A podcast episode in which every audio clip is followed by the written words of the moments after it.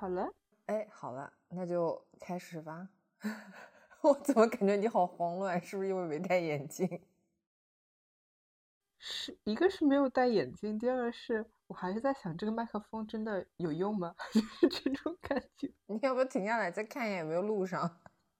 录上了，录上了有波形图呢？那就行。OK，好的。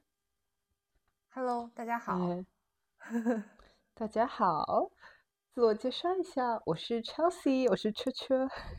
我是杰西卡卡卡。今天我们的话题是影视剧里的美食。我们是为什么会突然想到这个话题来着？我我都已经有点觉得有点久远了。是从我们那个第零期的时候就说到了，就是讲那个金三顺拌饭。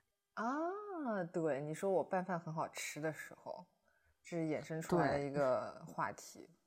就两大拌饭之神三顺，还有你。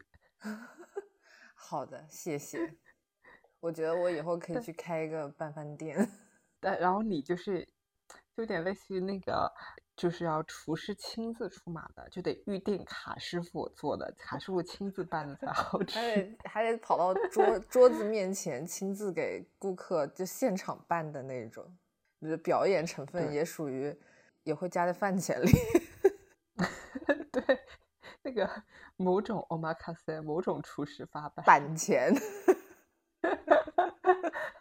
哎呀，好了，那个回归正题，嗯我们在讨论这个的时候呢，想到了就是其实影视剧里的美食已经有非常明确的一类，就是美食番。对，嗯，所以我们今天的两个大的分类就是会分为美食番和非美食番。嗯嗯，主要还是在后面那个类别，因为已经是美食番了嘛，就是所有的跟吃的有关的都在那个影视剧里了。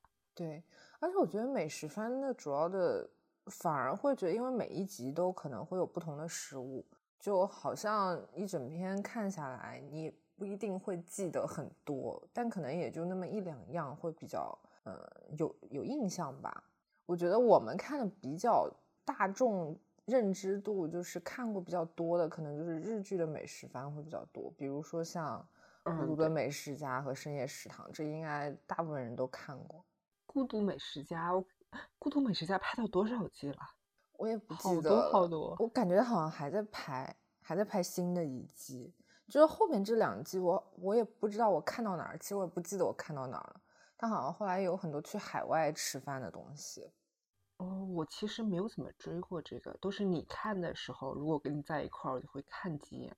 因为这种美食番它的一个好处就是它剧情不连，没关系。对，你可以单独一集一集随便看，没有什么特别连贯的剧情。深夜食堂好还稍微有一点连贯，但是孤独美食家确实一集就是一集，没有什么太大连贯的东西。但是孤独美食家我很爱看的一点，就是因为我也是很喜欢自己一个人吃饭，所以他的吃饭的方式或者点菜的方式，有的时候会给我一些灵感。虽然五郎的胃口真的很大，他的一人餐我们可能要两三个人才吃得完。嗯，我是真的没有怎么看，但嗯但深夜食堂其实我也没有完全的追下去。嗯，所以这两这两部应该也就是我来贡献一下我自己印象比较深刻的内容了。我觉得可能大家都看过的人自己应该有自己的评判，但对于我来说，《孤独的美食家》反而他给我记忆最深刻的不是他哪一集吃了一个什么样的东西，而是因为五郎这个人的人设他是不喝酒的，所以他不管去、嗯去那种需要喝酒的餐饮店，就比如说像烤肉类，就是比较适合喝酒的，但他都不喝酒，他都会要一杯乌龙茶。所以这件事情就导致我之前去日本旅游，如果自己吃饭的话，我就很习惯我要一杯乌龙茶。虽然我也知道他是从那个很大瓶的便利店乌龙茶里面倒出来的一样的东西。三得利吧，对，三得利冰乌龙茶，但是就没有想喝酒的时候会 OK。比如说中午吃饭的话，我就会要一杯乌龙茶，到晚上可能就会要一杯生啤了。这个就是孤独美食家带给我的一个奇怪的饮食习惯吧，我觉得这个是给我印象最深刻的。然后深夜食堂的话，其实我一说你应该就记得了，就是那个香肠小小章章鱼香肠，对，果然，对，就是那个，而且第一个，对，而且这个而且那是第一集，这个故事的主人公也是五郎演员本人。啊，啊，你记得吗？他在里面演一个黑道大佬。但是你应该记得，我们也共同经历过这个故事。对啊，在北海道嘛。对，那时候我就会，因为我当时我就说，其实那个实验食堂我没看几集嘛，但因为这是第一集，所以我记得特别清楚。嗯，同样的故事，就是最后那个晚上，说想要吃一个那种像深夜食堂那种感觉的串烧店那样的个一个居酒屋店，然后路边随便，就是我们本来预定那个本来想要去的餐厅，它预定满了，并且不接受 walk in，然后我们随意走进了路边的一家店，然后就看到 一切都是我们想要的东西。对，对，而一切都是偶然撞见的，就真的是深夜食堂的那个样子。就是偶然到我们到最后都不记得店名是什么。对，我至今都不知道是什么，而且那个就是那个小香肠，它给我的感觉是它有一点，就是嗯，就它其实就只是一个普通的香肠而已，对，然后它切成那个样子，然后把它叫做章鱼小香肠，就是这个造型的名字，好像天然的就赋予了它一种故事感。对，而且我是我不知道我印象是不是有点错乱啊，但是我印象中就是这个东西在店家菜单上是没有的，因为他们菜单非常短。嗯，然后好像可能是我们问了他有这个食材，他就做了。我真的已经忘记了，我只记得那一晚的那个感受在我的心中，但是具体的一些什么菜单是什么、店名是什么、在哪里啊，我完全忘记了，也不重要。对，不过其实这种这种小零食一样的东西，真的就是很偶然的时候，气氛到了，然后刚好又有去吃这个东西，是最能留下印象的。其实跟《深夜食堂》这部剧很多的情况的宗旨是差不多的，就是有的时候偶然间发生的事情反而会印象最深。日本就是我们现在想到的美食番，其实我能想到全是就是日本本的，对，比如最对最古最最古早的中华小当家，中华小当家真的贡献了太多我们记忆中的场景了，锅盖一开就发光那种。呃，对，然后那个我到现在还在我购物车里面的东西，就是中华小当家的那个袖章，特级厨师袖章。哎，那个东西你这么一说，我也很想要哎。就是 就是感觉带上那个东西做饭应该会好吃，对就做的会更好吃。对，但是那个中华小当家，其实我我当时看的时候，我完全是在学校里面看的。嗯我们那个时候就是他其实蛮多吐槽的点的，所以那时候在学校里面，就上小学的时候跟同学们一起看，就非常的好玩。嗯，就大家最吐槽点就是说，为什么会有黑暗料理界这种东西的存在？对，就是 你们都是坏人了，你们还要做菜，然后还要做菜比一个厨师第一、第二名对出来，你们在对。你们到底在干什么？这个刀真的太太太无语了。然后，而且他的其实我现在能想起来，当然从它从他的那个剧名叫《中华小当家》嘛，其实其实里面很多还是就是中国菜，尤其是就是广东的菜系，粤菜粤菜和四川菜很多，啊。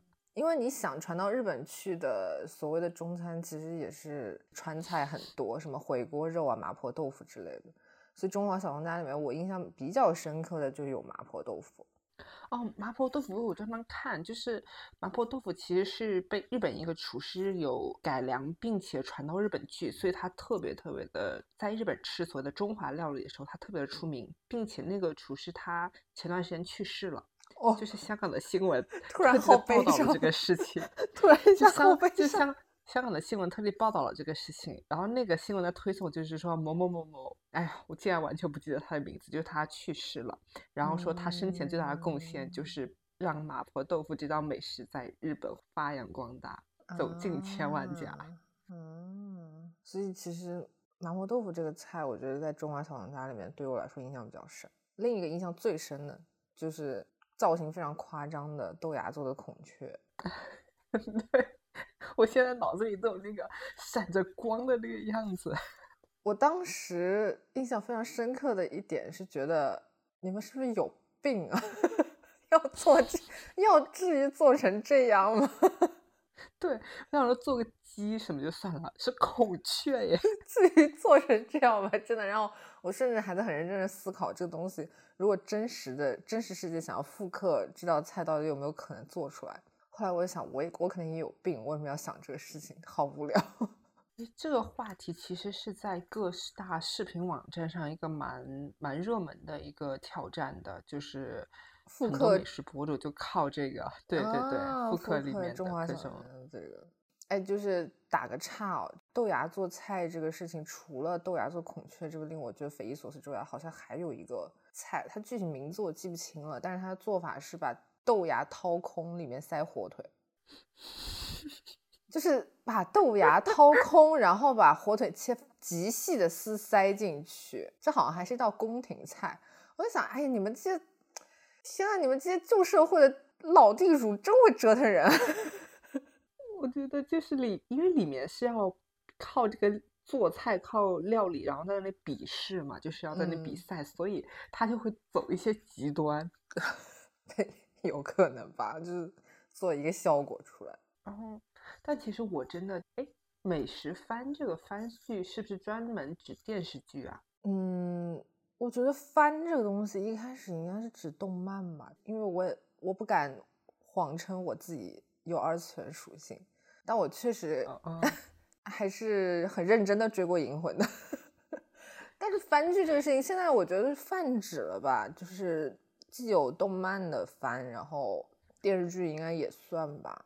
如果说电视剧算的话，因为《深夜美食家》本身啊，不是《孤独的美食家》和《深夜食堂》本身是漫画嘛，然后是漫画改的剧。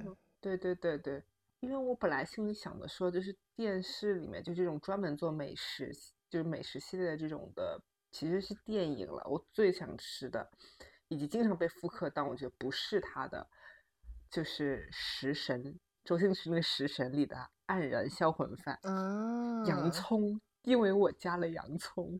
啊，哎，其实我真的看港片和港剧很少，但是《食神》这个真的也很印象非常深刻。就是我我已经记不得我是什么时候看的了，但是看完之后有蛮长一段时间，我如果去吃茶餐厅的话，我会会想点黯然销魂饭吃。但是每一次吃，真的每一次吃都觉得没有多黯然销魂。后来也不知道从何时起就放弃了这件事情。对，我觉得就是到后来很多餐厅他们就直接把他们那个叉烧，然后煎蛋饭，因为它其实是个叉烧煎蛋。对，叉烧煎蛋配两个青菜。嗯，对他们就直接起名叫黯然销魂饭。但我也不知道里面是否有洋葱，我当然也没有黯然销魂过。但我想说有一个，就是有一间是我吃过，我觉得非常好吃，就不谈这个。呃，洋葱让人能让人流泪这个事情，就我个人觉得非常好吃的。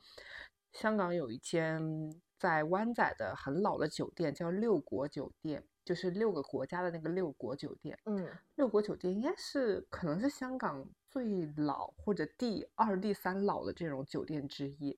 然后这个酒店它的一楼它有一个，哎呀，我完全忘记那个餐厅的名字了，反正是六国酒店里面那间中餐厅，只有那么一间。嗯。他有一段时间出了那个黯然销魂饭，是真的是我目前为止吃过最好吃的叉烧蛋饭。因为当然他已经不再是那种茶餐厅的这种级别了，他已经是认真的上那种酒楼的规格了。但真的非常非常好吃，就是那个叉烧真的就是肥瘦度刚刚好，然后那个甜度又不会很过分。反正就是那个真的非常好吃。其实那整间那个中餐厅我都很推荐，但我忘记叫什么名字了。我查了之后，我写在 show notes 里面。因为因为它是那种比较老牌的那种的酒楼，老牌酒楼一个特点就是说，他们会说他们的某一道菜在某一年得过一个什么奖，甚至他们有一些，而且这个是要就是比较 local 一点老饕他会知道的东西，他应该不。我反正没有见过任何的什么现在新型的社交媒体上大家有推过这间餐厅。嗯，本人在这这里首次爆料了，首次推荐。但真的很多这种，我觉得很多老的酒店的中餐厅做的都还蛮好吃的。哎，其实我对黯然销魂饭一直每次吃每次都很失望的一个原因，还有就是我觉得叉烧这个东西真的很难做的。很好吃，因为我总能挑出各种各样的毛病，要么就太甜，要么就是它的肉火候过了，要么就是太瘦或者怎么样。我觉得叉烧做好太难了。嗯，我个人觉得香港比较好吃的两间，哎，怎么变成香港美食 了？但但但我就顺便说一下，我就不展开讲了。香港我吃过好吃的两间，一个是非常非常出名的，叫新桂香，它在港岛的上北下南左西，港岛东，它真的非常好吃，就是冷了都好吃。他家很出名，他家不是餐厅，就是纯就是是卖烧味的那种的，哦，真的很好吃。我们每次说，就是因为那个两广一带有一句话叫做“就是生够叉叉烧红红果生过生过你”嘛，就是那个哦生块叉烧，对对，生块叉烧好过生过你。嗯，然后那个叉烧就属于那种哇，还好当年我妈没有尝过这个叉烧，才生下了我这种感觉。天呐，好想吃啊！那个很好吃。然后还有另外一间好吃的是。在也是在湾仔的一间餐厅叫刘家厨房，它其实是有点创新型的了。它的那个叉烧，它直接就给你裹好了梅子酱，然后它是作为凉菜，嗯，那个也很好吃。哎，这个我都有写过。那个 好了好了好了，香港美食部分要停了，不然我会一直讲下去的。嗯。哎，其实我们提纲里面美食番就只剩还有一个了，是我看过的一个内地的美食番，叫《珍馐记》。这部剧其实嗯还蛮小众的，看的人不太多。这这部其实，哎呀，说实话，你让我现在回忆它的剧情什么的，就主线剧情什么，我真的根本想不起来。不过它也是每一集都在做饭，做饭里面反正就是有有一个宫廷女宫廷厨师嘛，然后一直在做饭做饭，但是。这部剧里面让我印象最深的反而是她一个配角，就是锤娜丽莎演的一个贵妃，巨可爱。我觉得如果大家刷短视频，呃，如果经常刷内地剧的这些题材的话，应该会刷到过。就是锤娜丽莎演的一个巨可爱的贵妃，她特别爱吃东西。然后给我印象最深的就是她和她很多年没见的儿子刚见面的时候，就她儿子还有点局促，在想。哦，我的母妃是不是还像以前那样，就是美丽动人、很瘦的样子？结果门一打开，就是个胖胖的胖贵妃。然后呢，他又特别豪迈的招呼他儿子喝酒啊、玩游戏啊，然后端了一盆大肘子红烧的冰糖红烧肘子上来，就说这是这是你母妃最爱吃的东西。然后他们俩就也不拿筷子，就用手抓着那个肘子吃。那个真的给我印象巨深刻，然后我每我看完那个剧那段时间，我特别特别想吃红烧冰糖肘子，但是我和你的顾虑也是一样，我一个人吃不了那么多。对，就特别巧，我们我跟杰西卡今天上午还在聊天，我说好想吃猪肘子呀，嗯，但是就一个人吃不了那么多。嗯，因为我觉得猪肘子的那个精髓在于那个皮，那个 Q 弹的那个皮，对，糯糯的，黏黏的。哎呦，不能再讲了，我真的很想吃猪肘子。你回来吧，我们你回来，我们俩去吃吧，找个地方吃。对，都我们也就是要点一整只，然后我们两个人上手吃。对，这是为娘最爱的。嗯，美食番的内容差不多就到这儿了。哎，其实还有一个，因为刚刚讲到食神了，我在想这个算不算呢？就是饮食男女。就它其实也是电影，嗯，饮食男女，嗯，我觉得可能它应该属于那种吃的东西分量比重算比较大，但是主要还是拿来做一个衬托吧。对，我觉得它应，其实在我心中啊，华语电影这种生活家庭小品类啊，不是那个那个晚会的小品，应该是那种小品类里面的，就是我觉得 top one 的电影，我心中就是饮食男女。嗯，就是开头那个老居，老居在那边做饭那一段，真的是太享受了。就那段我不知道看过多少次，就这个电影我可能只看过两次三次，但是他开头做的饭 那一段，我真的疯狂的在看。然后他在那个里面设定也是像一个酒店的大厨那样嘛。啊，那个 说的，我觉得我今天晚上可能会再重温一下那一段。哎呀，好了好了，我觉得。我们可以过渡到非美食番了。其实这个是我比较期待的一个部分，因为当一个剧它的重点并不是要在描述美食或者食物并不是里面也很重要的东西的时候，但是我们可能就是在某个情况下，然后看完之后就念念不忘。对，有情节代入感的东西，反而是会加深人对这个食物的一种渴望。就比如说《天下无贼》的那个最后刘若英吃烤鸭的那一段，刘若英，我觉得影史经典，刘若英吃烤鸭那边太经典。那个，对，其实那是一个很悲伤的情节的，是的，情节是的。但是就是你知道，悲伤的情节加上。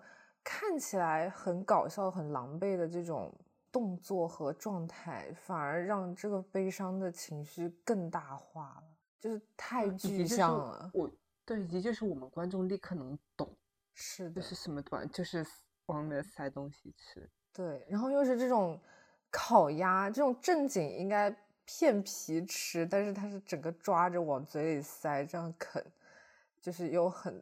就是让这个悲伤的氛围一下升华了。我还记得他是把那个就是那个皮，就是那个面皮先放嘴，然后反反反正就是那一段。哎哎，我刚我瞬间想到，你记不记得我们小的时候看过一个那个电视剧，叫那个也里面也是吃烤鸭的部分很火，就是那个穿越时空的爱恋。哎，是的，是的，那个千千郡主是 的，里面就是。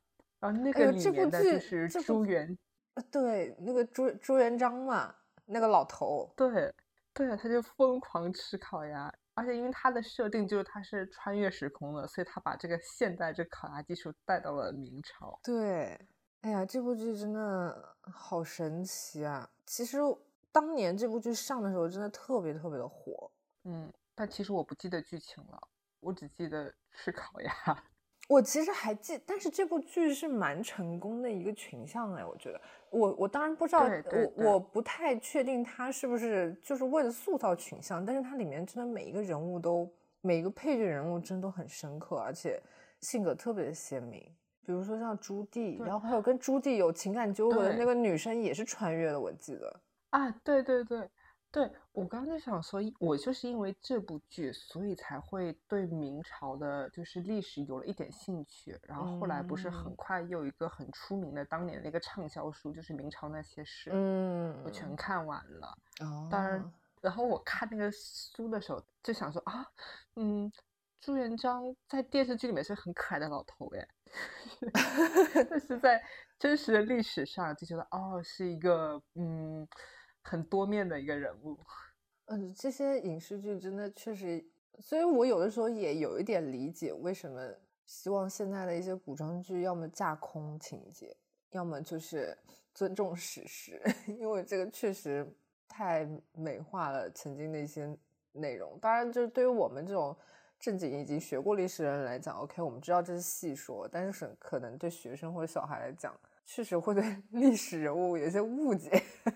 但我觉得他其实就像是他对我的影响，就他开启了我这个兴趣的东西，不然我不会凭空的想说，哎，我今天来学习一下明朝历史，不会这样子。对对，这个倒也是，这个倒也是。Anyway，扯远了，又扯远了。其实内地剧里面让我突然想，就是什么吃美食，我一下想，就一下想不到太多。但是刚刚讲到那个烤鸭，然后我想到那个。也是很老的一部剧，叫《神医喜来乐》。嗯嗯，在里面吃红烧狮子头。嗯，对我也有印象。这个我当我这个剧，我记得我还是在我可能在爷爷奶奶家，然后跟着他们一起看的，然后也没有全看。但是吃狮子头这个场景真的蛮经常出现的。对我还能记得里面大概剧情，他是对面的那个酒楼的老板娘做的特别的好吃。他当时给我一个印象深刻的点。第一，除了它本身在剧情里面其实是一个蛮重要的一个象征意义的。第二，就是说，因为狮子头是我们扬州的特产嘛，名菜嘛。对我当时想说，这东西好吃吗？一点都不好吃啊！我小时候很讨厌，我小时候很讨厌吃狮子头，因为觉得好肥啊。然后后来就是吃到好吃的了，以及人就是就是越。可能我越来越爱吃肉了，然后发现啊，狮子头真好吃。但你知道，它的狮子头是那种红烧的，我只能承认它是红烧大肉丸。就是那种巨大的油里先炸过了之后再红烧的肉丸。我印象就因又因为是扬州人，所以我印象中的狮子头应该是清炖的。嗯，清汤的，然后还得放两个白菜。对，所以我当时就想，这东西是什么狮子头啊？不就大肉丸吗？红烧大肉丸。但后来发现，OK，其他地区的朋友们也叫他狮子头，好吧，我就接受了这件事情。还有什么那个内地剧的饮食会其实我跟你讲，内地剧真的很多剧，尤其现在的剧，我看完了就不记得了，就很多东西都不记得。我现在印象最深的反而是一些以前老的情景喜剧。然后你要说的话，我就是什么《家有儿女》里面特别好笑的一个梗，就是流星分饼。嗯，流星在桌上分饼嘛，好像是爸爸一个我一个，妈妈一个我一个，小雪一个我一个，啊，小雨一个我一个，就是那段贯口，就是印象特别深。但其实我也印我也不记得那到底是个什么饼，只是很单纯的记得这么一件事情。你要说它是美食吧，流星要吃那么多，它应该也挺好吃的吧？对，说到这个，这个可能已经不是它算是那一句嘛，就是一个很经典，就是我心中的那个吃播第一个那个洪七公吃叫花鸡，啊，这这是神雕嘛？对，神雕那个，就是因为神雕拍过很多版嘛，最早嗯那个八三版的时候就印象深刻，嗯，然后必须要说还是八三版里面吃的最香，老叫花子就要吃叫花鸡。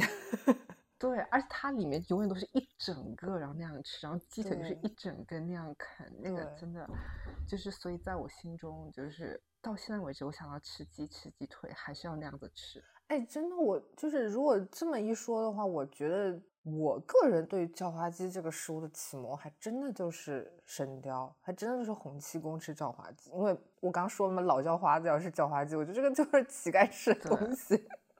对，就那个时候觉得花，对，叫花鸡这个名字应该也是来源于这个吗？不知道哎，这个就不知道了。我觉得它它的最原始的来源一定是，反正肯定是跟叫花子有关，但应该不会是洪七公，应该不会是金庸生生捏造出来的东西。哦，很不错，我要去查一下，到时候依旧写 如果查的有所成果的话，到时候写出来。嗯，哎，内地剧我真的想不到什么了。港台剧你有你有什么储备吗？港台剧其实我，你现在要我一下子想的话，我也是立刻都是想到 TVB 的那几件套，嗯就是要写要吃吃公仔面，其实就是方便面嘛。嗯，就它已经是一个老梗了，好像就是 TVB 剧里面，就是大家要饮饮茶啊，有食公仔面，就是嗯要那个阿 Sir 请大家喝茶，然后还要吃公仔面当宵夜嘛。这个其实嗯确实是香港非常本土的饮食的文化，就它嗯就是把生活里的这个饮食一套照搬上来了，大家应该对嗯都对它很有很有感触。然后还嗯包括什么茶餐厅啊，什么鱼蛋啊、冻柠茶啊这些就是很日常的，就是很很平民、很街头的美食。嗯嗯，可能因为我也在香港生活了很长的时间，所以它现在它也是变成我日常的一部分了，所以它就它跟我的距离不是影视剧里的美食了，就真的是我日常的美食这种感觉。嗯没事，我觉得我其实比较嗯 TVB 的，我我觉得像 TVB 啊，什么港台剧的方方面面，我们之后应该能衍生出别的话题。但我对这方面真的没有什么储备哎。我你要你要我说听我讲好了。对，你要你要我说什么 港台剧里面跟吃的东西有关的，我只是会我只会想问，所谓的溏心风暴，他们家吃鲍鱼吗？啊，这里确实也吃鲍鱼，然后鲍鱼，而且鲍鱼我是，哎呀，就要讲到一个悲伤的故事。你知道香港有一间非常非常出名的鲍鱼店，叫阿一鲍鱼，阿一就是一二三四五的那个一，嗯。阿一鲍鱼，然后它是它是一个嗯非常嗯传统的一个餐厅，叫阿一鲍鱼，是因为他那个厨师他的外号叫阿一。嗯然后几年前我去那个餐厅的时候，还见到了他本人，他哦。那时候已经七十好几了。哇，然后我我那一刻真的觉得太好吃了，就是那个鲍鱼真的太好吃了，它的烹饪方法等等的，确实是我这辈子目前为止吃过最好吃的鲍鱼。然后，当然他老人家也是在去年，好像就这一两年也是去世了。哦天呐，对对不起，我们这个同事家这一期怎么，哎，怎么怎么带一些布告的功能？但是但那个鲍鱼真的很好吃。然后我这里可以讲一个小知识点，就是鲍鱼的那个它的计量单位不是一个一个头嘛，几克对几头嘛？嗯嗯，那我当时因为因为阿姨鲍鱼真的还挺贵的，嗯，它就是我当时吃的应该是二十头，还是它是二十到二十二头这个样子的，就就是我能负担负担得起的一个价位，那很小啊超级，而且不不小了。我跟你讲，那个已经要两千多了，啊！两千多一个还是两个了，我忘了。但是真的非常非常好吃，它已经很厚实了。然后重点是在于它那个调味，真的是一绝。哦，真吃这种发的鲍鱼，其实就是看它那个芡汁的味道嘛，还有它发的状态嘛，对吧？嗯对，所以你吃完鲍鱼之后，你拿它剩的那个酱汁再捞一个面，真的是超级 好吃哎。呀，爆汁捞饭，鲍汁捞面，天呐，这个东西，我现在在疯狂的分泌口水，你知道吗？那个，但是阿一鲍鱼它应该就它不是那种什么那种呃秘方型的，就是它即使它创始人老人家离开了我们，它的那个味道还是有保留下来的。包括阿一鲍鱼还有出罐头，就是方便啊食品类的，便的嗯对它的呃它的罐头都比别的鲍鱼罐头要好吃。当然，大家可以的话，还是去店里面吃，真的 非常非常好吃。我当时吃的真是惊艳到了。天呐，想吃！明年就是香港美食明年请带我去香港吧。好的，好的。但那个香港的美食话题我不能再发散下去了，不然我可以讲好几节。然后我们把那个焦点转移到哎，我们的邻国，就是韩剧、日剧里的美食，其实这个还蛮嗯多的。对，你尤其是想先讲我我韩剧还是？讲韩剧吧，我觉得我们这一代人韩剧看的还是蛮多的，嗯，而且那韩国人很擅长一点，就是把就是他们可能东西真的也就太匮乏了，所以在他们眼里很多 很多平凡，我们看来很平凡的东西，在他们看来会很珍贵，而且会和比如说季节更迭产生一些就所谓的交集，然后让很多东西变得很意象化。或者就比如说像下下初雪的时候就要喝啤酒吃炸鸡，这个是新来自星星的你里面的吧？对我这个剧我一点点都没看过，但我也知道这个梗？以及我看到这个，以及我看到这个东西的时候，我也知道，就是我也会想到这个剧。你就想就这个剧这么一点点很具象化性，其实它对于整部剧的剧情或者什么别的东西来说，它并不是很重要，但是它就能通过这么一个小细节，让这么一个饮食习惯非常的深入人心，我觉得蛮蛮厉害的。而且它配的意象还不是说下雪，是初雪，对，初雪这就所有的氛围已经营造到位了。是的，还有就是，我必须要说，我觉得这个这个就是韩剧里的广告，就是辛拉面这个事情。当然不是说它真的是广告了，而是因为广告对人起作用，就是能有影响的一个重要点，就是它的重复性，就是不停的重复重复。我想不到一个剧里面没有，我想不到一个韩剧里面没有辛拉面的。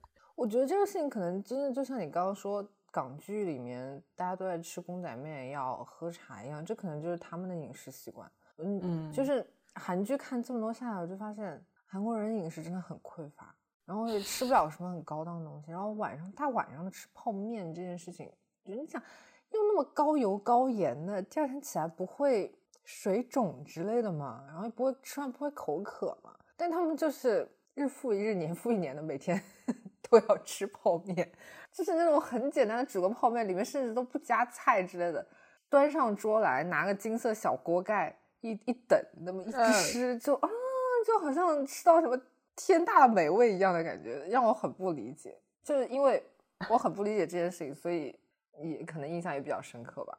对啊，就是因为可能比较匮乏，所以才不停的重复这件事情啊。对，然后其实吃吃拉面这件事情，还有就是大家公认的神剧《请回答一九八八》里面，你好像也没看对吧？哦，我看了，我看了，你看了那个我看了，对他那个们也也很爱吃拉面，然后大家一起煮一大锅那种。而且那个剧的氛围和那个拉面很搭，就是那种暖洋洋的、暖丽丽、暖，嗯然后就是大家一起分享的那种感觉。对我印象很深的，但我已经不记得是哪一部剧了，就是他们对于煮泡面啊。我想起来那部剧，但我我记不起来名字是什么了。还拍了两部，是那个一个男团里面的一个男生演的一部剧，好像也是，好像也算是，我不知道算不算美食番，但它应该里面就是每一每一集都在讲他们吃一个不同的东西这样。然后里面他们有专门对煮泡面这件事情，如果要放鸡蛋怎么吃，有过很强烈的讨论，就是你。打一个蛋进去，你是像在里面煮荷包蛋一样吃，要要吃到一个完整的蛋，还是要把它搅散，做弄成蛋花吃？就我想，你们他妈吃个拉面，不好意思啊，你们你们嗯嗯嗯的吃拉面还要 考虑鸡蛋怎么弄吗？还要因为这件事情吵架吗？哇，我完全没有，一点都不知道。以及我看韩剧都是比较早的，因为我对韩流的追逐大概到《东方神东方神起》和《Super Junior》之后就没有再继续了。嗯，但是但是我当时很喜欢《东方神起》的时候，然后因为里面的呃某个后来犯了错误的成员，有拍一部剧，有拍一部剧叫那个。乌塔乌塔房王世子，哎，呃，对，那个，然后那个里面的话，我对里面有个美食很有印象深刻，就是里面那个薄荷糖。嗯，其实它都不算是一个美食，它就是一个，它在韩国以及在那个剧里面的呈现，它也就是一个，就是可能大家去餐厅吃完饭，然后那个收银台上会放一大一大摞那个薄荷糖，就是你可以随便吹口哨的那个圆圈薄荷糖，呃，那种感觉，但它不是圆圈的。然后它在剧里面出现，是因为那个女主角的名字发音和薄荷糖很像，所以在里面男主角就会拿这个打趣。啊，然后我讲到这个事情是这样的，就是我其实没有吃过那种韩国的这种薄荷糖，我也在看这个剧之前，我也并不知道他们这个薄荷糖就是会餐厅啊，然后放在里面给大家自由取用这样吃的这个事情。嗯，然后我在看那个剧的同一年还是下一年。反正就是没有过多久，我当时一个人去越南玩了。去越南的时候呢，越南的城市之间比较呃，我当时都是坐那个大巴通行，嗯，然后那个或时间比较久的话，就要坐那种 sleeping bus，就是里面上面是就是那个巴士上面都是床嘛，像卧铺一样的那种，嗯，对对，大概是在巴士上。然后当时有一程就是我回胡志明市的时候，我当时记得很清楚的是。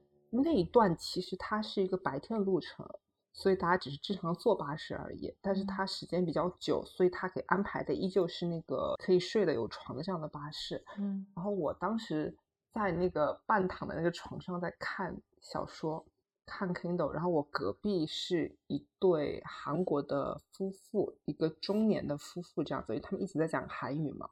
我忘了是在哪一个瞬间，我可能小说快看完了。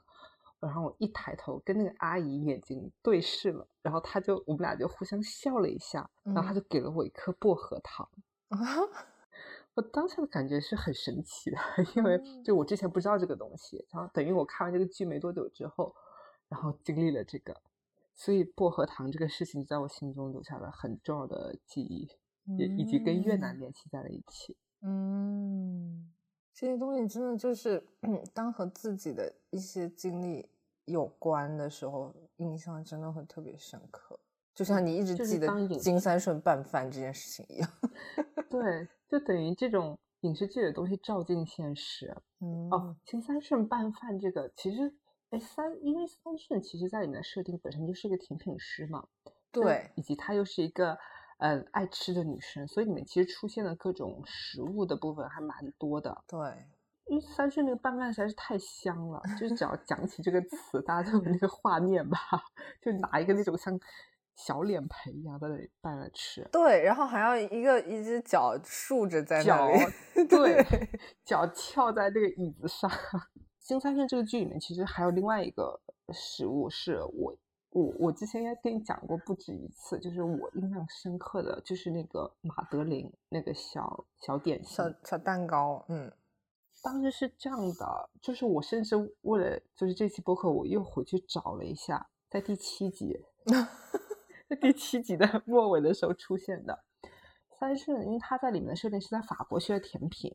嗯，然后马德琳是一个法国的比较经典的一个小蛋糕甜品，嗯，然后在那个剧里面的时候，三顺就介绍这个马德琳蛋糕，他就是说他是一个 sexy cookie 还是 sexy cake 的，就是他胖嘟嘟的，有很有感官美，其实就是三顺他本人，嗯。但是很好玩的也是，当三顺在这个剧里面他提起这个蛋糕的时候，他讲的也已经是双重重的意思。一个就是他在讲，就是以他甜品师的这个专业的角度来介绍这个蛋糕。嗯，第二重呢，他就是说，这个是在那个那个书叫《追忆似水年华》里面的出现过的。他在剧里面就直接讲了这个，然后等于我不是从去年开始学法语嘛，嗯，所以。当我们学到那个过去时态的时候，我们的书上也出现了这一幕。就我的法语书上也出现了这一幕。就法语书上就是节选了《追忆似水年华》里面关于马德琳的这个这段回忆的一小部分，就是作者本人他在讲，就是说马德琳就是他的记忆中的甜品。就因为他类似于就是说人的一些感官啊和就是人的一些回忆是寄托在不同的感官上的。然而，他关于他童年的一个很重要的回忆，就寄托在他的味觉上，寄托在马德琳这个小食物上。哇！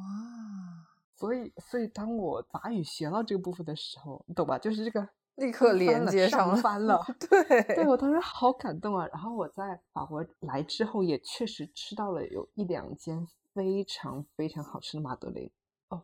对，还有一点，这个要跟如果有吃马德琳朋友要推荐一下。其实这个也是当时那个金三顺剧里面在介绍的时候有提到过，就说马德琳最好的吃法其实是泡在红茶里吃。嗯，对对对对，它不是对对对，就像那个饼干泡牛奶一样，要泡一下蘸一下然后吃，然后真的真的会更好吃。我其实也蛮爱吃马德琳的，但是太甜了。所以蘸一下吃也是，我觉得可能会更符合中国宝宝的 口味吧。嗯，对对对，突然就讲的我自己都陷入回忆。嗯，韩剧，嗯，哎，其实还有一个很好玩的一个点，它已经不是美食了，它是烹饪方式。嗯，我永远都记得《大长今》里面，就他用一锅一个锅炖出两种米饭，然后赢得了。呃，并且战胜了崔尚宫。哎，这么一说，《大长今》应该是韩剧最古早的美食番吧？嗯，对，它里面还有那个做味增啊，对对对对对对对对对对，做味增。对，然后米饭这个我是很在的，然后因为它米饭那个部分，它给我的一个启发就是说。哎，就是他不是靠米饭打败崔尚宫嘛？因为崔尚宫他们发现了一种新的，就是可以让米饭真的非常柔软的方法。嗯，但是三顺他用一锅就做出了一两种米，一种是比较偏柔软的，另外一种是比较有嚼劲的。就说因为每个人对米饭的那个喜好不一样，所以并不是说越柔软越好。有的人他就爱吃有嚼劲的那种的米。对对对对对。然后我当时觉得，哇，就是给我一种。适合自己的才是最好的，就是口味其实是很私人的东西。你觉得好吃的东西，不一定别人觉得好吃。对，这个倒是。哎，韩剧，其实说到韩国饮食习惯的话，便宜的东西他们就吃便利店的，然后吃泡面、吃炸鸡，这然后还喝咖啡。现在就还有喝咖啡，就真的每部韩剧里面都有的。然后要高档一点的话，就吃韩牛，但是呢，他们又吃不起韩牛。就会退而求其次吃烤排骨，然后吃排骨这件事情，我印象非常深刻的就是《搞笑一家人》里面罗文姬女士和她的和她和她的俊和 去吃烤排骨，就一个人能吃掉十几人份的，太太吓人了，真的给我幼小的心灵留下了非常深刻的印象。罗文姬女士在里面吃东西超级香。对，就所以，我很很长一段时间，《搞笑一家人》是我的下饭节目，是他，他是我的电子榨菜，因为我看他们吃饭，真的觉得特别香。嗯，韩剧，我当时就是我们写韩剧这个类别的时候，想说哇，有好多可以说，但是发现主要还是集中在泡面上了，再想我很难再讲出来了。对，就是你要真的讲的话，韩剧的代表性食物，其实我们也就讲完了。哦，还有一个不是食物，就烧酒。不算食物了啊，就一个搭配。对，就是烧酒，然后就烧皮啊。对对，之前还有那个剧，就是那个《酒鬼都市的女人》。嗯，我知道，我知道，但是我没有看。哦，我我因为不是很喜欢那个男主角，我最后也没有看完。嗯，但是我现在就是这几年的韩剧啊，我就跟你说，它经常会出现的一些什么烧酒啊、啤酒啊。基本上都是因为有赞助，有品牌赞助。虽然这也是他们的 饮食习惯，但是曾经有一个说法，就是能代言烧酒的女明星一定都是 top 级的女明星，就韩国。所以就说明他们国民饮食文化，烧酒这东西真的太重要了。哦，呃，我稍微那个岔一下话题，说到什么那个泡面，还有烧酒，其实我脑子里面现在全部都是那个综艺《新西游记》，就是。代表人物江虎东和曹酒鬼，就曹圭贤。对，哎，就就是他们所有的那个影视啊、综艺啊，都在输出这些东西。是的，所以你要就我们真的要想到韩国美食，传统的一点的就是大酱汤，然后年糕、辣年糕，其他的要么就是炸鸡、啤酒、烧酒、泡面，高档一点的就是烤牛肉、烤排骨，没了。啊，听出来了，在韩国 这个这个话题已经静了，已经已经就这些了，就这些了。但 是，而且说实话，我本人没有去过韩国，我也没有去过韩国。韩国这个地方真的，我曾经真的有一段时间很认真的追过韩流，但是韩国这地方从来没有给我造成任何的吸引力。就我哪怕就是我想到去韩国看演唱会这件事，我就觉得没必要吧。啊。那还是讲讲日本吧，就是我们俩去的共同去过最多的地方。嗯，那就还是讲讲日剧吧，日剧的可发挥的东西也比较多。啊，我觉得日剧实在是太多了。就是我在准备这个提纲的时候，我有在想说日剧都可以单独出一个类别了，但后来想说，算了算了，这样讲下去真的讲不完日剧。嗯，就是日剧里的这种的美食。我现在说一个我的童年的最重要的东西，就是。哆啦 A 梦的铜锣烧，并且它 永远，并且它永永远远的和 哆啦 A 梦和铜锣烧永远绑定在了一起。是的，是的。哎，铜锣烧这东西，说实话，我我也还蛮喜欢吃的。而且上海有上海有一两家铜锣烧还蛮好吃的。嗯，那个类似于这样绑定的，就是还有那个《火影忍者》里面一乐拉面。我没有看火影，没有看过火影。哦。嗯，反正就也是这样的东西。因为日剧其实日剧里面，我觉得美食食物是一个非常非常重要的部分。就他们，而且他们非常用心的呈现这一点。然后我这边要讲一个正面的推荐和一个反面的推荐，因为我就是尽量想把那个日剧这边的美食话题不要讲的单独罗列，罗列的话真的罗列不完。一个正面的话题是我其实有一个推荐的一个人和一个书，他是食物造型师。叫饭岛奈美，她其实很出名，她就专门就是设计电影里面出现的食物，然后她很有非常出名的几部书名字，大家知道，就是那个海鸥食堂，嗯，然后还有那什么南极料理人啊，南极料理人，对，包括赤之愈合的一些剧、一些电影，什么海街日记里面啊，好像，然后还有实验食堂好像也有。就太多了，就他就是专门的食物造型师，专门负责就是说如何让这道食物出现在电影里面。就比如说我上面要这个 topping 要摆什么呀，又能美观，并且要符合这个影视剧的情节或者符合里面的一些人物的设定等等。哇，还有这样的职业，对，好喜欢。然后他也他也有出书，然后他的书其实主要还是以食谱为主，然后其中有一本书叫做。电影食堂，它就是以那个影视剧为这个目录，然后讲如何做里面那些食物。啊，他本人的有他本人就是服务过的、参与制作的电影和电视剧，也有一些就是他向往的那种的，嗯，就是他做一些别的影视剧里的。这个书其实我还没有，因为我觉得料理食谱这种书得买实体书，我暂时还没有摸到实体书，我已经买了寄回家了。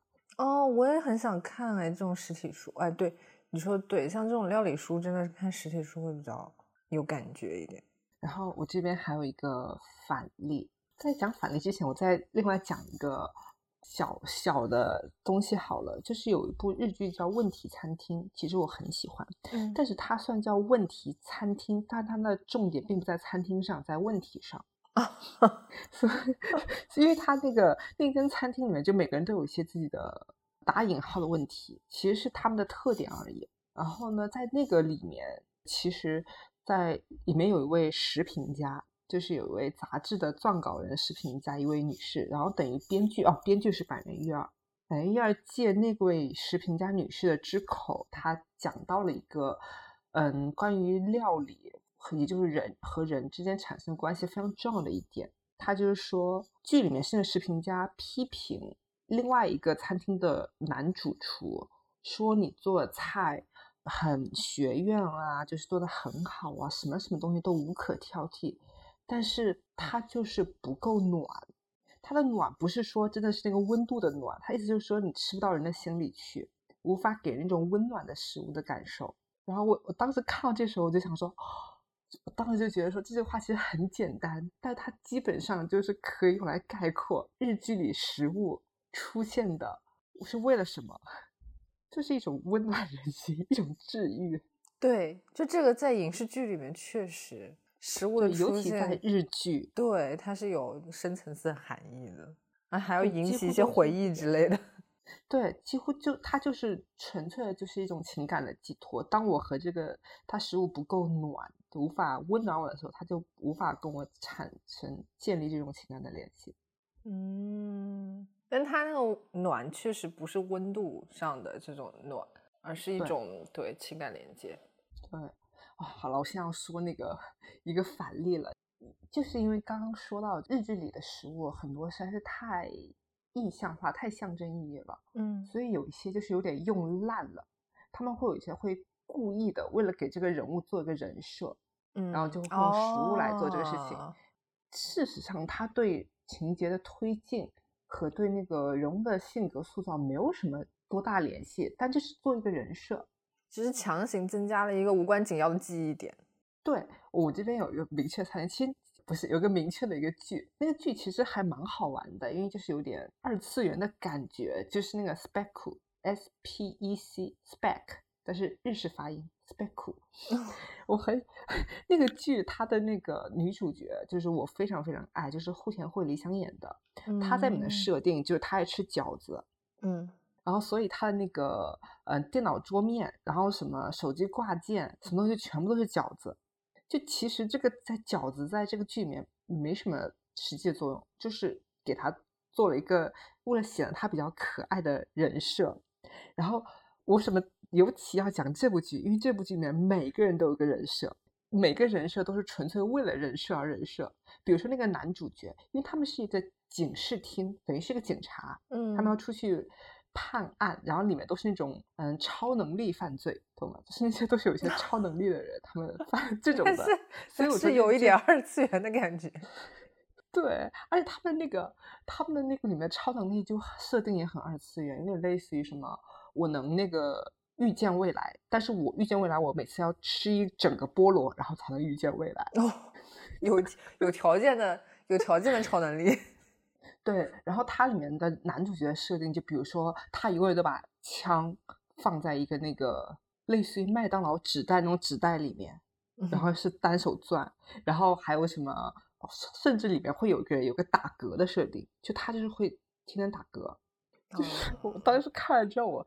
我深恶痛绝，就是我一开始发现他给他他们给那个户田惠梨香做了一个爱吃饺子的人设，我一开始觉得还挺可爱的。后来我发现这里面每个人都有个人设之后，我觉得有点生气，饺子被利用了。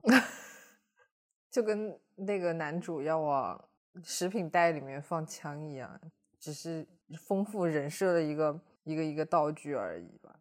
对，就是一个抓手，就想到这人物的时候有一个有个点而已。嗯，但哎，但其实说实话，你说这种题材的，不管是影视剧还是动漫也好，它非要给这么一个东西，倒也可以理解了。但是它如果是一个就是正常属性的电视剧的话，就硬要哦，女女主是喜欢吃饺子，但是剧情中任何其他的东西都没有跟饺子这件事情产生联系的话，我也会很讨厌。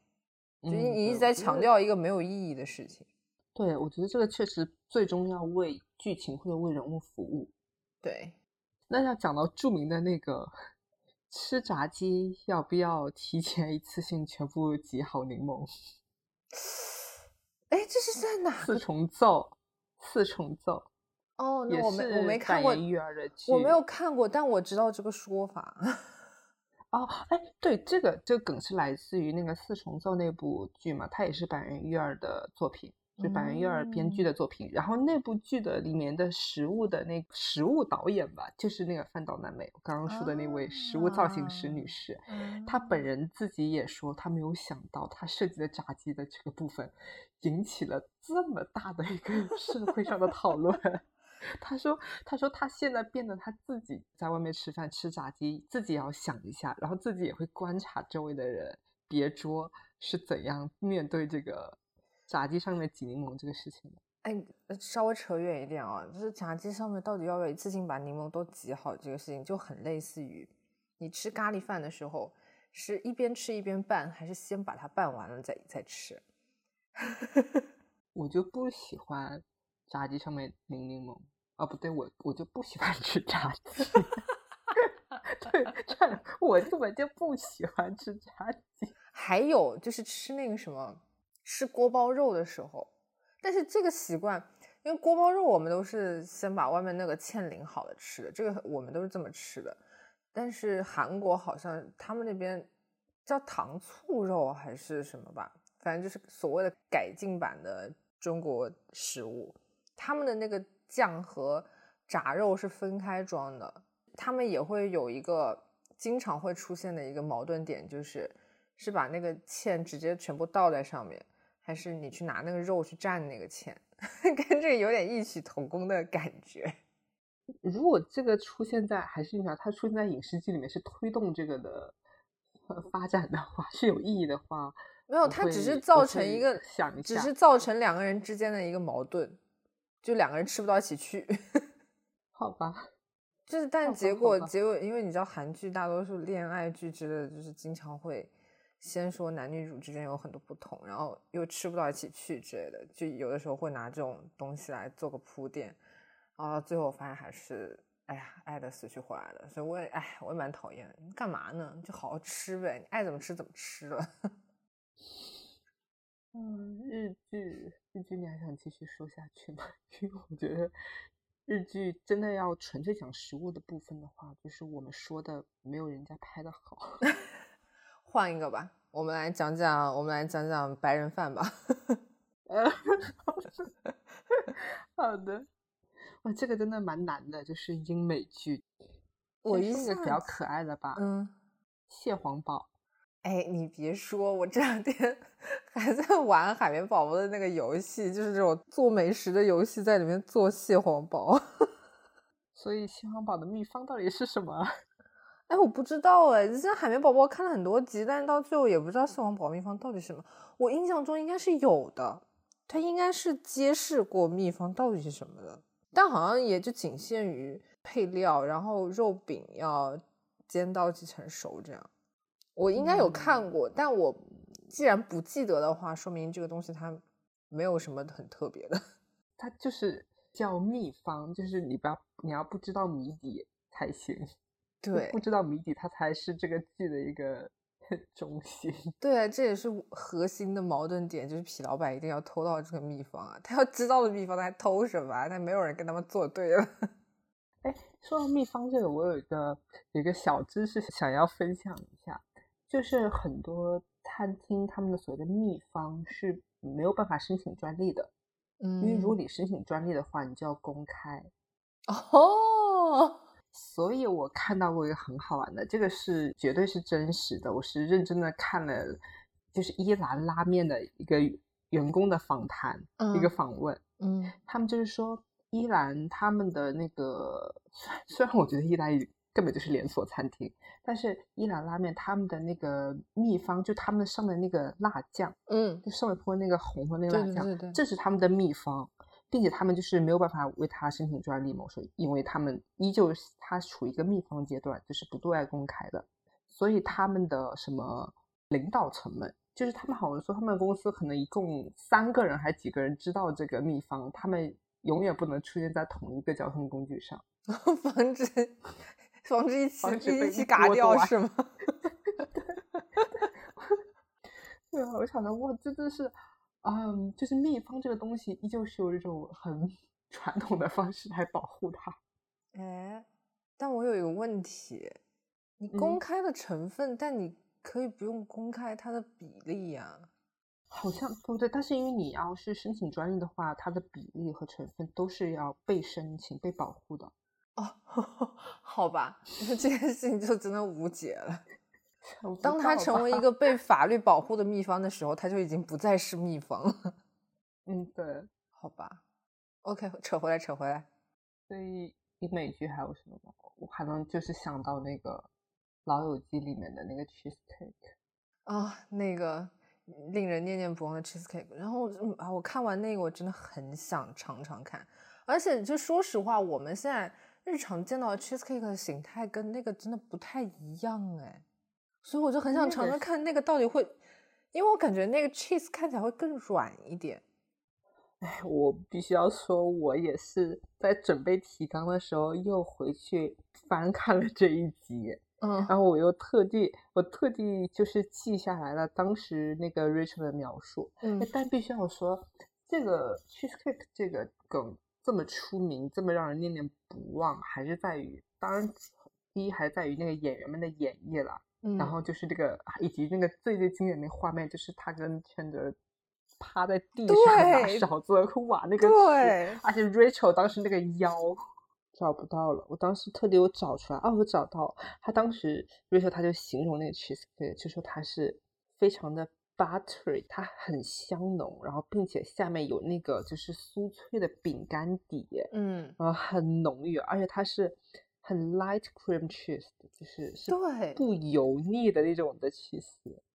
呃但是网上也其实是有大家们有尝试，网友们有尝试，就是说呃做出像《老友记》里面那个那个 cheesecake 的各种的食谱。但我现实你生活中可以尝没有试吃到过，然后我还要自己做，天呐！虽然虽然我经常自己在家做巴斯克，但也没有经常了。Anyway，我还是想直接买一块吃。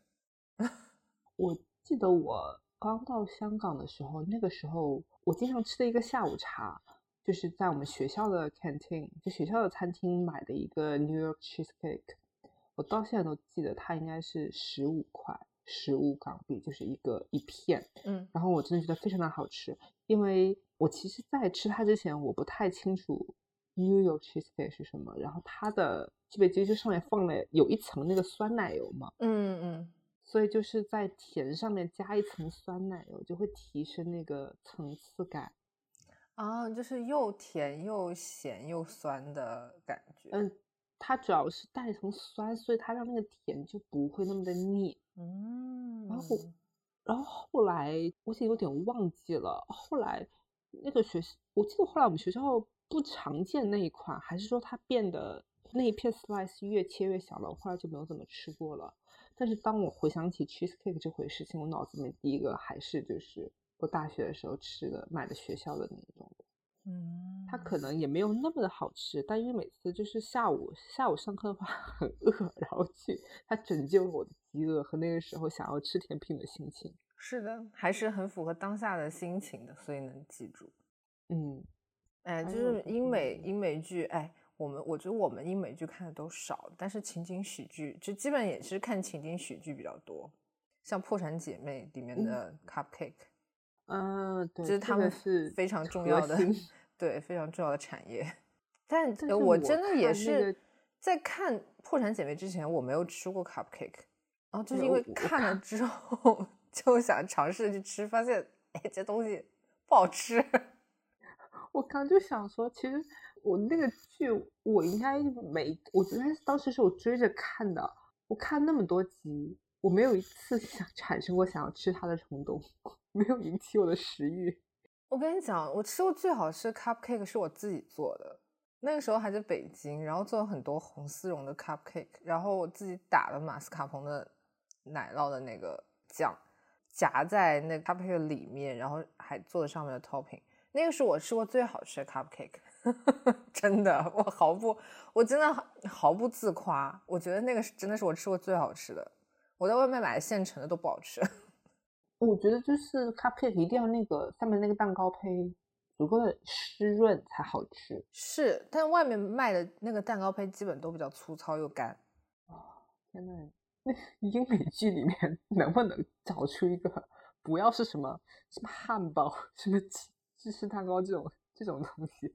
好像没有。我刚刚说什么情景喜剧里面，要么《生活大爆炸》，《生活大爆炸》里面我能想起来，也就是 Sheldon 经常吃中餐。然后根据，因为然后这个中餐还衍生出很多奇奇怪怪的问题，啊，对，我也就比如他对他对 中餐需要什么要求，然后还每次都要指使 Lena 去买什么低钠酱油，然后还有一次他们中餐老板给他们打包错东西了，那然后那个谁打电话打电话过去用中文讲是什么，胖子印度朋友不高兴了，Howard，然后还有就说。他们经常吃那家中餐，我还记得名字叫四川宫，四川 Palace。说那家倒闭了，然后在倒闭之后，是 Leonard 买了他们很多很多的那个外卖纸和包装，然后以至于他们每次中餐之夜的时候，他们都在外面买回来另一家的中餐，然后放在那个纸盒子里面给 Sheldon 吃。哦，我记得他们里面好像就是有很多什么什么之夜，什么什么之夜。对，就是他们情景喜剧里面蛮多这种。对，这是 Sheldon 的固定的菜单和固定的娱乐的安排嘛。反正他们经常出现的就是中餐，好像还有还有什么，然哦，还也有汉堡。哦，他们有一个有一集是讲了一个三明治，我天呐，这英美剧里面讲不出什么别的东西来了。就他们街区来了一个非常美味的三明治车。但真的，哎，我也想不出什么别的东西了。但我之前有看过一篇文章，分析说为什么英美剧里面很经常出现的食物反而是中餐和日料之类的东西。因为传统的就是什么汉堡、薯条这种东西，抓在手里面，你没有办法展现一边吃一边说话、一边得体的说话这种镜头。你抓着汉堡咬一口就散了呀。就抓着也不好抓，然后你要一边嚼汉堡一边吃。但是像什么中餐啊、日料啊这种东西，你就可以手里拿着个筷子，就假装在扒拉它。所以就是像一个饭是吗？对，就是比较好营造一边吃东西一边说话一边聊天，但是看起来又比较得体，然后讲台词也比较能讲清楚。就是美剧里面。经常会出现的食物为什么会是这些的原因？哎，真的，白人饭也很匮乏。哦，对，《生活大爆炸》《生活大爆炸》还有一个就是 Cheesecake Factory 啊，对他当时后来有来香港开店，然后后来开了很多连锁，应该对，就是因为《生活大爆炸》我才知道这家店。呃，我不是说才知道这家店，就这家店其实在中国开了蛮多的了，就是我。经过生活大爆炸的吃到，原来啊，这个 Cheesecake Factory 就是生活大爆炸的 Cheesecake Factory。啊，对，我记得是那个 Penny 在那有打工。对，Penny 在那打工，但这家店真的就，嗯，每次很想因为很想因为这种回忆去吃一下，最后又打消了念头，就是它确实没有多好吃。但是它居然还能在中国活下去，我也觉得蛮离谱的。它分量真的非常的大，就是很东西都很扎实，很传统的美式垃圾食品。它其实我印象中我的香港吃过它的意面还不错，但是分量真的非常非常非常的大。对，就是巨大。但但我觉得你刚刚讲的很好的点，就是影视剧的美食像我们刚刚说，它它是有些功能意义的，嗯，然后以及就是它的，当它和我们的距离保持在影视剧和我和我们就是和现实生活中间产生距离的时候，它就是我们最向往的状态。真的，是的，是的，就有的时候确实可能看剧看到某一幕，他们吃什么东西吃的很香的时候，你也会立刻想去吃点什么。就像我有的时候经常看韩剧，我现在看韩剧是不会想要吃拉面，会不会想吃泡面的，但偶尔还是会蛮想吃炸鸡的。而且还有一个就是最近真的这几年 Subway 给韩剧打广告打的实在太多了，所以我有的时候也蛮想吃 Subway 的。啊，这个人真的，哎，大部分我有有一个，就是你刚刚说到那个英美剧里的食物的一个问题，美国覆盖量就是分店量第一的快餐，嗯。不是 KFC，不是什么 Wendy's，不是麦当劳，是 Subway，哦。因为 Subway 它可以一个手拿，就是方便开车吃，啊，而它又是那种比较相比于汉堡比较的棍状、比较长形嘛，更好拿，更方便，边开嗯车边吃。嗯，而且我很喜欢 Subway 的一点就是可以自己选里面的东西，哦，Subway 真的是比较健康的，对，其实蛮健康的快餐了。我觉得可能在我小的时候觉得 Subway 的东西不好吃，但是我觉得年纪渐长了之后就理解到了 Subway 的好，蛮神奇的。哎，讲到最后，我发现怎么我一部那种就是欧洲什么这边食品的剧都想不起来呢？我觉得可能是可能是我们储备的比较少，哎，对，我觉得我们看的少，其实其实是有一些的，我脑子能想到一些就是电影，但是它并没有给我建立很深的印象。而且重点是在于它在我的脑海里面没有成为一个我想到这个剧就想到那个食物，或者我想到这个食物想到那个剧。嗯，这这可能还是跟我们的生活习惯、生活经历有关了。有一个，有嗯一个，但是他在我心中就永远只在那个剧里的形象，就是《教父》那个电影。对对不起，反复提到的教父，就是《教父》。《教父》的第一集里面，因为《教父》其实在我心中看是一个家庭电影，就他其实是因为意大利人，他们西西里人就是很以家庭为重嘛。里面有个很重要的一个台词，就是啊，我忘了那个人叫什么了，就是那个帮他的那个，我称他为玄冥二郎，就是这就是帮那个麦克的那个人，那个胖子，他临出门要去杀人前，他老婆跟他说要买那个卡诺里。我到现在都记得要买卡诺里回来，就是一种意大利的小蛋糕，一种甜品回来。然后他，然后他就去买了。然后他杀完那个人之后，上车前跟他的跟他的助手说：“Leave the gun, take the cannoli。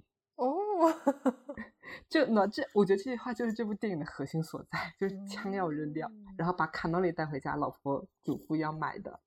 然后嗯，但是我当时的时候，我一直不知道卡诺里，我知道它应该是某种甜品、某种糕点，但我一直不知道不知道卡诺里是什么。当我真正见到卡诺里的时候，我一点都不想吃它，我至今没有买过它。它是一个，嗯到时候大家可以自己上网搜一下它的样子。在这边还蛮常见的，就是那个 blanche 什么，就是面包店、甜品店经常容易见到，但是我至今没有过一丝的欲望想去尝试它。但我每次看到它，我脑子里都是那句话。Leave the gun, take the cannoli。嗯，我甚至不知道我读的对不对这个词。